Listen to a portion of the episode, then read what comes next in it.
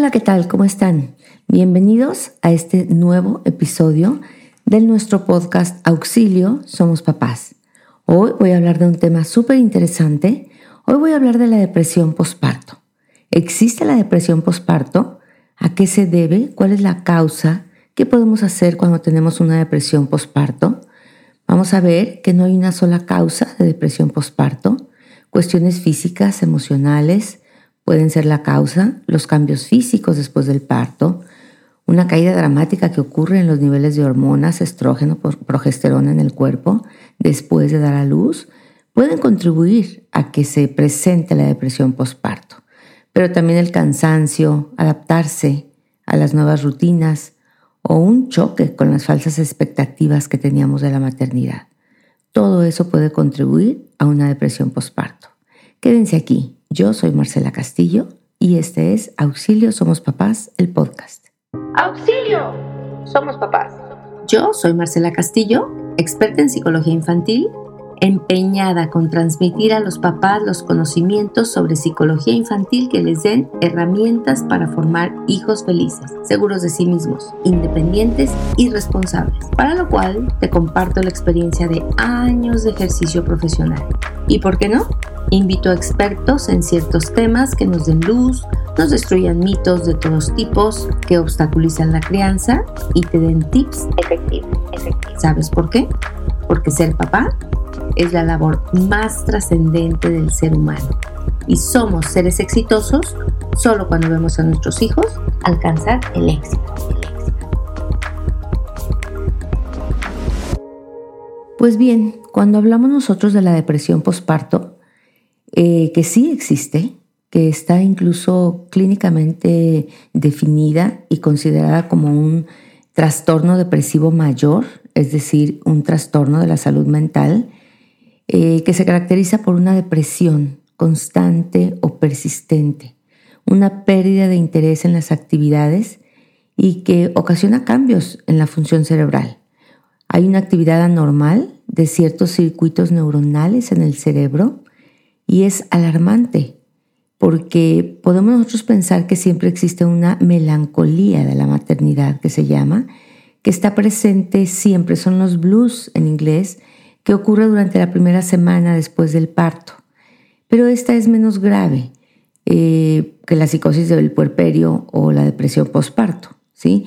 Los blues es un estado frecuente y común, no requiere de una intervención médica.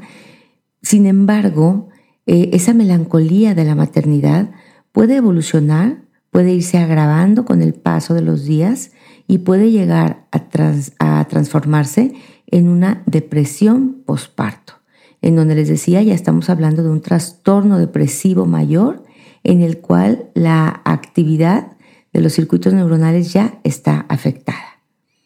¿Qué, cómo, cómo, cómo, ¿Cómo la podemos nosotros identificar?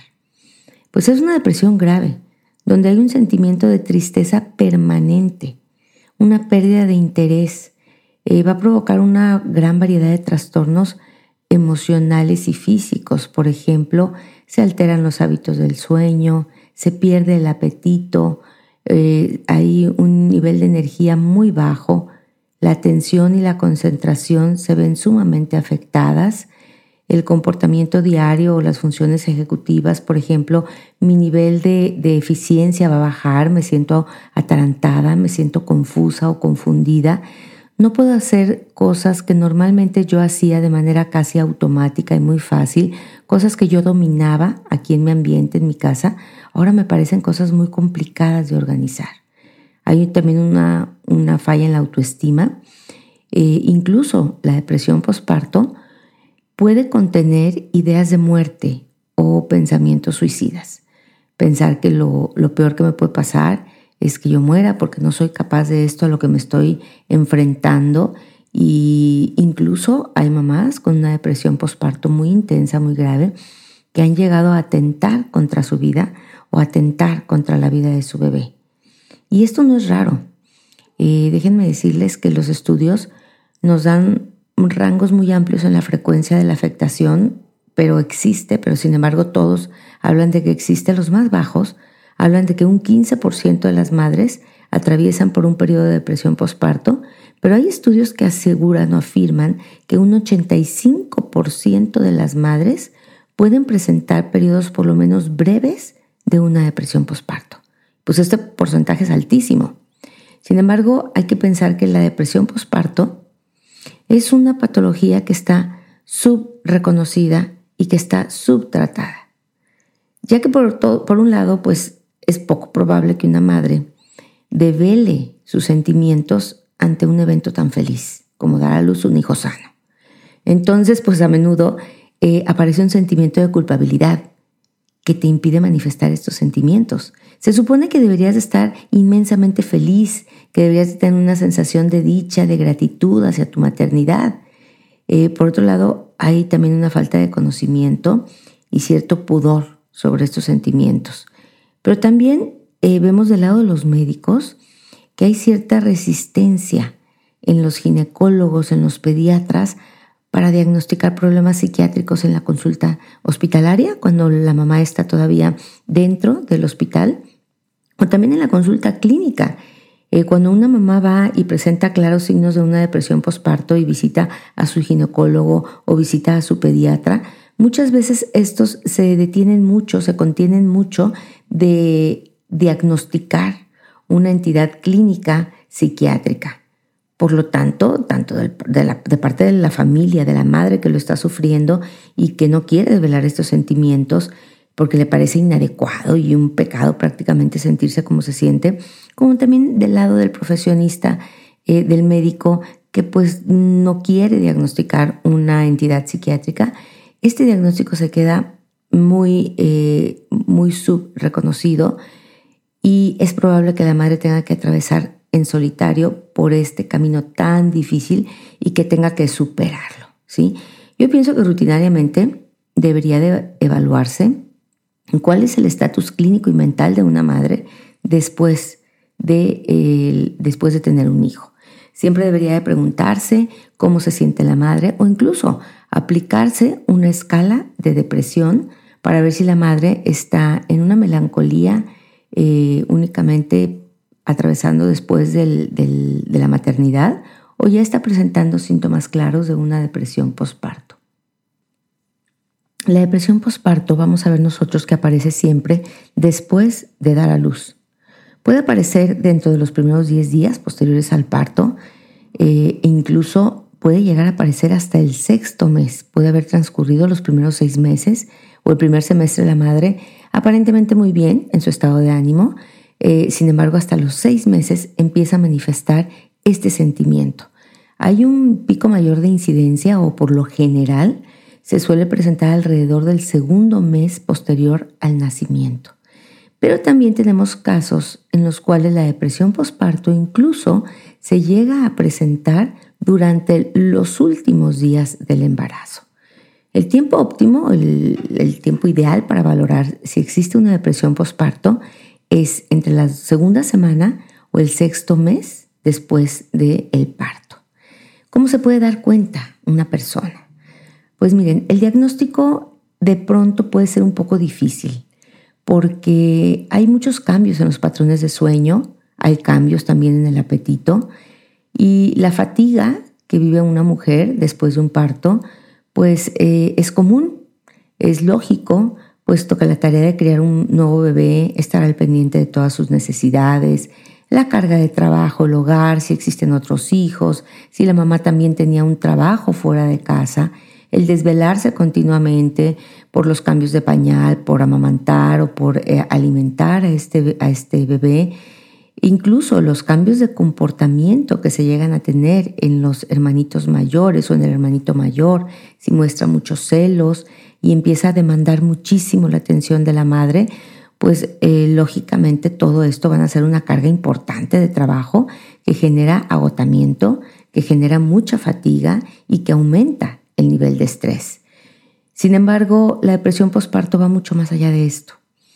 Eh, debe estar presente por lo menos dos semanas este sentimiento que va a incluir cambios de humor, irritabilidad, lloriqueo, mucha fatiga, confusión, una pérdida del placer en las actividades que provocaban anteriormente mucho placer, un afecto depresivo o de tristeza, alteraciones en el sueño, en el apetito, hay una pérdida de energía, un sentimiento de minusvalía o culpabilidad, una dificultad para concentrarte, problemas ejecutivos, es decir, complicación para hacer cosas que yo hacía de una manera fácil, en automático, e incluso puede albergar pensamientos suicidas. De pronto, eh, las visitas injustificadas al pediatra, las llamadas telefónicas que se dan con inseguridad de cuestiones lo más mínimo, como cómo sé que el bebé está respirando o mi bebé se ve muy calientito, no tendrá calentura, el bebé estornudó, no tendrá eh, una enfermedad o tosió, no tendrá un problema en los pulmones, ya deberían de alertar a la familia o al pediatra sobre la presencia de una depresión posparto en la madre. Existe una escala que voy a, a compartir con ustedes, que es la escala de depresión posparto de Edimburgo, que consta de 10 ítems o 10 preguntas donde una puntuación igual o mayor a 12 ya es indicativo de una depresión posparto. Eh, sin embargo, es también bien importante el diagnóstico clínico de un buen especialista, no únicamente porque yo puntúe 12 eh, o más en esta escala de Edimburgo, significa que yo tengo una depresión posparto. Eh, sabemos siempre que el criterio clínico es lo que va a validar una prueba psicológica o psicométrica. Yo voy a compartir con ustedes al final de este podcast porque probablemente ustedes estén haciendo ahorita ejercicio, vayan manejando, a lo mejor eh, camino de un lado a otro en un trayecto corto, están escuchando este podcast. Entonces, al final, yo te voy a compartir la escala de Edimburgo para que tú tengas un, algo en que anotar a tu mano y tú puedas puntuar eh, esa, esa, escala, ¿ok? Pero bueno, esta es, y nos indica cómo se ha sentido la madre durante la semana anterior y en algunos casos cuando el puntaje es dudoso, esta escala se puede repetir dos semanas después para poder diagnosticarse si existe una depresión postparto. Esta escala sería muy recomendable que la usaran rutinariamente entre la sexta y octava semana para evaluar a las mujeres en su etapa de posparto en las citas de control que se tienen con el ginecólogo o con el pediatra ya que muchas veces las madres logran sobrellevar esta carga eh, del, sentimiento que están viviendo eh, con el bebé, con las tareas de casa, pero su placer por la vida está gravemente afectado y puede ser que toda la familia sufra las consecuencias a largo plazo, mientras que si se puede detectar en una visita corriente con tu doctor, pues podría mejorar muchísimo la calidad de vida de las personas. Este, a ver, ¿a qué se debe? Muchas veces preguntan si es solamente algo hormonal o se debe a algo en nuestra historia, algo que nos mueve en la maternidad, algo que no está bien dentro de la maternidad. Bueno, pues se han identificado varios factores de riesgo biológicos y psicosociales, es decir, eh, cosas que afectan o que pueden agravar o en donde puede aparecer con mayor frecuencia la depresión postparto. Y estos son una depresión previa no relacionada al embarazo. Es decir, una mujer que ya había tenido episodios depresivos en alguna época de su vida.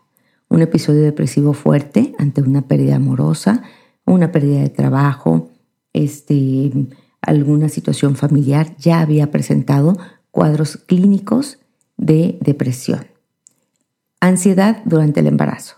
Haber vivido un embarazo con mucha ansiedad, con miedo, ya sea porque hubo eventos en el medio ambiente, en su contexto, que le generaban esta ansiedad o por, la, o por el miedo mismo ante el, embarazo.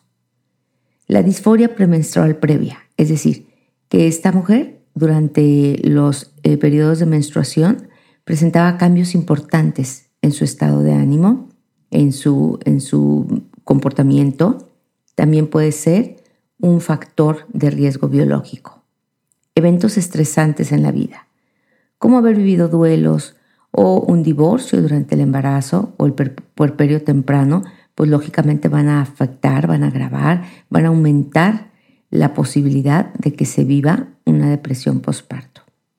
Cuando se tiene pobre apoyo social, una mujer que se siente sola, que no está acompañada muchas veces de su pareja o de su familia, o no es bien visto su embarazo ante el contexto social, esto también agrava. Conflicto marital. Tener muchos problemas durante el matrimonio, no sentirse seguro en una relación estable, no sentirse acompañado. Cuando se tiene poco apoyo de la pareja. Cuando la pareja ya sea por desamor o por exceso de trabajo o por lejanía física, no apoya a la madre en su maternidad y en el puerperio. También los pobres ingresos económicos tienen un efecto negativo y van a aumentar la presencia de una depresión postparto, estatus de inmigrante, lógicamente, una edad materna muy joven, una madre que se siente todavía muy inmaduro y poco preparada para este, esta tarea de la maternidad. Eh, no hay ningún causal o estándar biológico predictivo de la depresión postparto.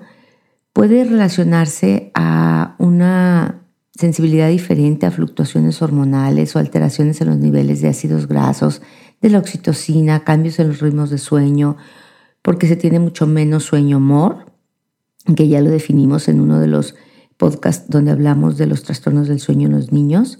Ah, definimos cuál era el sueño-humor. Y también, bueno, algunos otros estudios sugieren que los problemas de sueño en el lactante y en el recién nacidos también pueden ser un disparador de la depresión materna.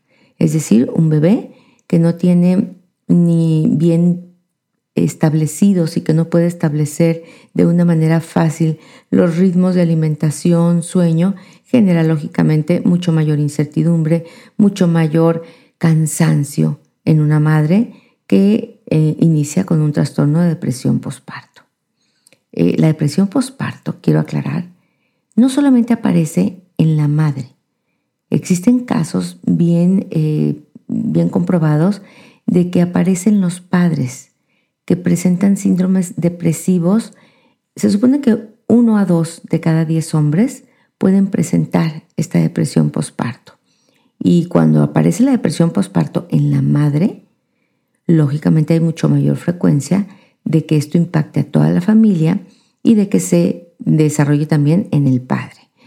El desarrollo infantil, el vínculo, la salud mental del niño obviamente se ven afectadas a corto y mediano y largo plazo cuando los padres ambos padecieron una depresión postparto. Por lo tanto, también en él debe de observarse y debe de hacerse una escala a ver si está presentando él una depresión postparto. ¿Qué se puede hacer para prevenirla? Eh, bueno, si alguna, alguna persona presenta uno de los factores de riesgo que mencioné anteriormente, es recomendable que exista una terapia de apoyo, que durante el tiempo de embarazo monitoree su estado emocional y de pronto esté muy atento a observar los primeros síntomas para buscar tratamiento y para pedir ayuda de inmediato. Dado que si la depresión postparto no se atiende, lógicamente podemos ver que hay efectos negativos en los hijos ¿Cuáles son estos efectos? Menciono.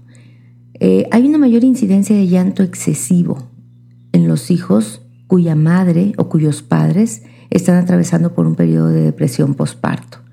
Se dan más los cólicos, problemas de sueño, tienen mayores despertares estos niños durante la noche, tienen un estado de alerta elevado, sus patrones de sueño están muy alterados. También hay dificultades de temperamento en los hermanitos mayores o en el niño que se vincula pobremente a una madre que tiene una depresión postparto. Hay una pobre regulación de la conducta en los niños o hermanitos mayores. Hay un desajuste emocional. Este llanto excesivo en el recién nacido y los problemas de sueño van a causar a su vez un agravamiento de los síntomas de la depresión postparto en los padres y esto se vuelve un círculo vicioso. Las interacciones negativas madre-hijo, que incluyen la desvinculación, la hostilidad, eh, puesto que las mujeres con depresión postparto es menos probable que brinden pecho materno y comúnmente los síntomas depresivos provocan esta interrupción temprana en la lactancia, como les dije, eh, van a, a dificultar esa relación fácil y profunda entre la madre y el hijo. Esta depresión, mm, cuando no es tratada y es persistente, se puede traducir cuando los hijos crecen en un comportamiento violento, en trastornos de conducta e incluso en trastornos psiquiátricos y médicos durante su adolescencia. Las, mujeres con depresión postparto a menudo estuvieron deprimidas también durante el embarazo, lo cual fue una potencial fuente de exposición o influencias al feto y niveles altos de depresión en el parto también se relacionan con una reactividad en el feto, con un estado de sobrealerta o ansiedad. Y muchas veces el tratamiento de la depresión postparto no corrige los efectos del bebé o no mejora el vínculo, por lo cual hay que estar muy al pendiente de prevenirla. Un buen consejo sería que la familia se involucre activamente en el cuidado del bebé, tener un padre presente, una estabilidad emocional, hacerse de un seguimiento quizás cuando yo presento algunos eh, de, los, de los factores que son de riesgo y tener expectativas poco realistas ante la maternidad. Todo esto va a ayudar. Las opciones de medicamento para la depresión postparto son dos, la psicoterapia y los antidepresivos. La mayoría de las mujeres lactantes prefieren la psicoterapia.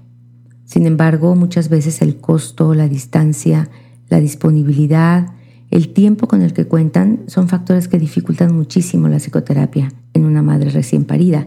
También tiene mucho mayor efecto y efectos mucho más rápido el antidepresivo.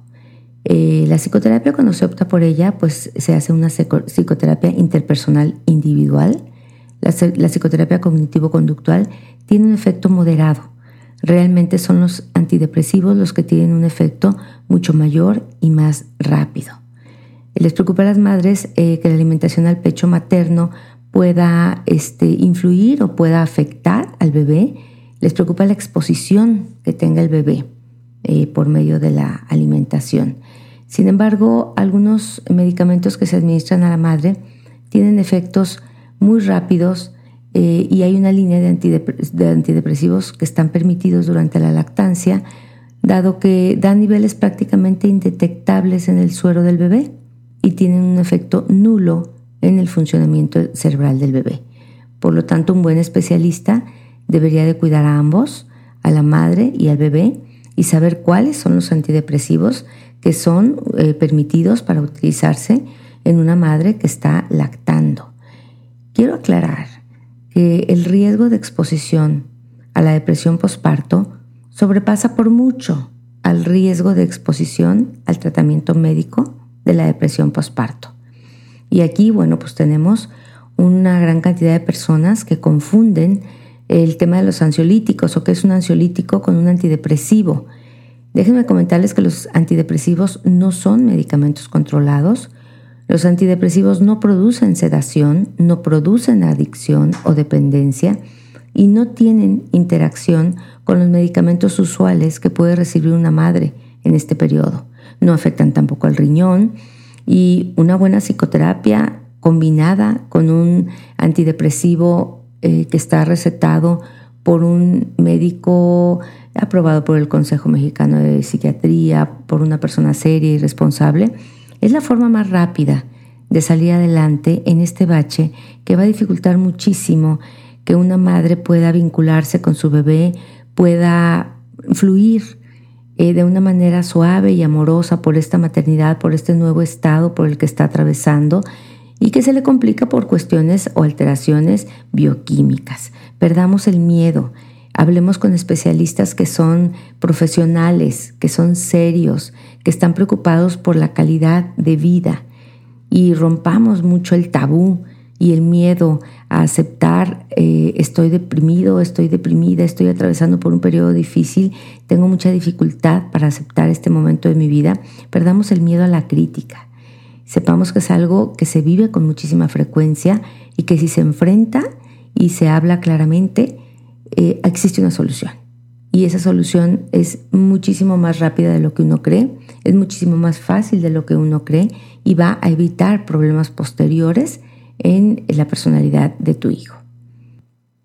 Voy a compartir con ustedes la escala de Edimburgo que sirve para medir la depresión postparto, no sin antes aclarar y dejar así como bien estipulado que la importancia y la certeza para un diagnóstico clínico eh, se tiene cuando un profesionista, un especialista, un experto en salud mental Toma en cuenta no solamente el resultado de una escala, sino también la valoración clínica del paciente. Yo la comparto para que en un momento dado eh, puedan darse cuenta si existe una alerta para visitar a un especialista en, en salud mental que pueda corroborar o que pueda descartar un diagnóstico de una depresión postparto. Y esta escala de Edimburgo, que este, eh, es una escala bastante conocida que se aplica con las madres, consiste en 10 cortas declaraciones. Se va a escoger una de las cuatro posibles respuestas. La respuesta que se elige es la que más se, se asemeja a la manera en la que me he sentido durante la semana anterior. No el día de hoy, no el día de ayer, sino la que ha sido un constante la semana anterior. Si el resultado es muy dudoso, es importante dejar pasar un par de semanas y volver nuevamente a aplicarla. Este cuestionario entonces eh, voy a puntuar con cero la primera respuesta, uno la segunda, dos la tercera y tres la última de las respuestas. ¿Cómo me he sentido yo los últimos siete días? ¿He sido capaz de reír y ver el lado bueno de las cosas? Cero, tanto como siempre. Uno, no tanto ahora. Dos, mucho menos. Tres, no, no he podido. ¿He mirado el futuro con placer? Cero, tanto como siempre. Uno, algo menos de lo que solía hacer. Dos, definitivamente menos. Tres, no nada. ¿Me he culpado sin necesidad cuando las cosas no salían bien? Cero. No, nunca. Uno. No muy a menudo. Dos. Sí, algunas veces. Tres. Sí, la mayoría de las veces. ¿He estado ansiosa y preocupada sin motivo? No, para nada. Uno. Casi nada. Dos. Sí, a veces. Tres. Sí, a menudo. ¿He sentido miedo y pánico sin motivo alguno? Cero. No, nada. Uno. No, no mucho. Dos. Sí, a veces. Tres. Sí, bastante. ¿Las cosas me oprimen o agobian? Cero. No, nada. Uno. No, casi nunca. Dos. Sí, a veces. Tres. Sí, la mayor parte de las veces. ¿Me he sentido tan infeliz que he tenido dificultad para dormir? Cero. No, nada. Uno. Muy a menudo. Dos. Sí, a veces. Tres. Sí, la mayoría de las veces. ¿Me he sentido triste y desgraciada? Cero. No, nada. Uno. Muy a menudo. Dos. Sí, bastante a menudo. Tres. Sí, casi siempre. ¿He sido tan infeliz que he estado llorando? Cero. No, nunca. Uno. Solo en ocasiones. Dos. Sí, bastante a menudo. Tres. Sí, casi siempre. ¿He pensado en hacerme daño a mí misma? Cero. No, nunca. Uno. Casi nunca. Dos. A veces. Tres. Bastante a menudo. Pues bien, esta es la escala. Tú deberías sumar las puntuaciones de tus afirmaciones y cualquier persona que presente un puntaje de 12 o por encima de 12, yo les recomiendo buscar ayuda profesional para que puedan transitar por este camino de la maternidad sin la sombra de la depresión posparto, que es una realidad, que es una realidad común, que no debe hacernos sentir culpables que tiene remedio. Y así evitamos las consecuencias en nuestras relaciones familiares, en la calidad de vida de nuestra familia. Pues bien, yo soy Marcela Castillo y este fue nuestro podcast de hoy. Y te recuerdo que puedes encontrar muchísima ayuda de este y todos los temas de maternidad en mi libro de auxilios Somos Papás. Hasta pronto.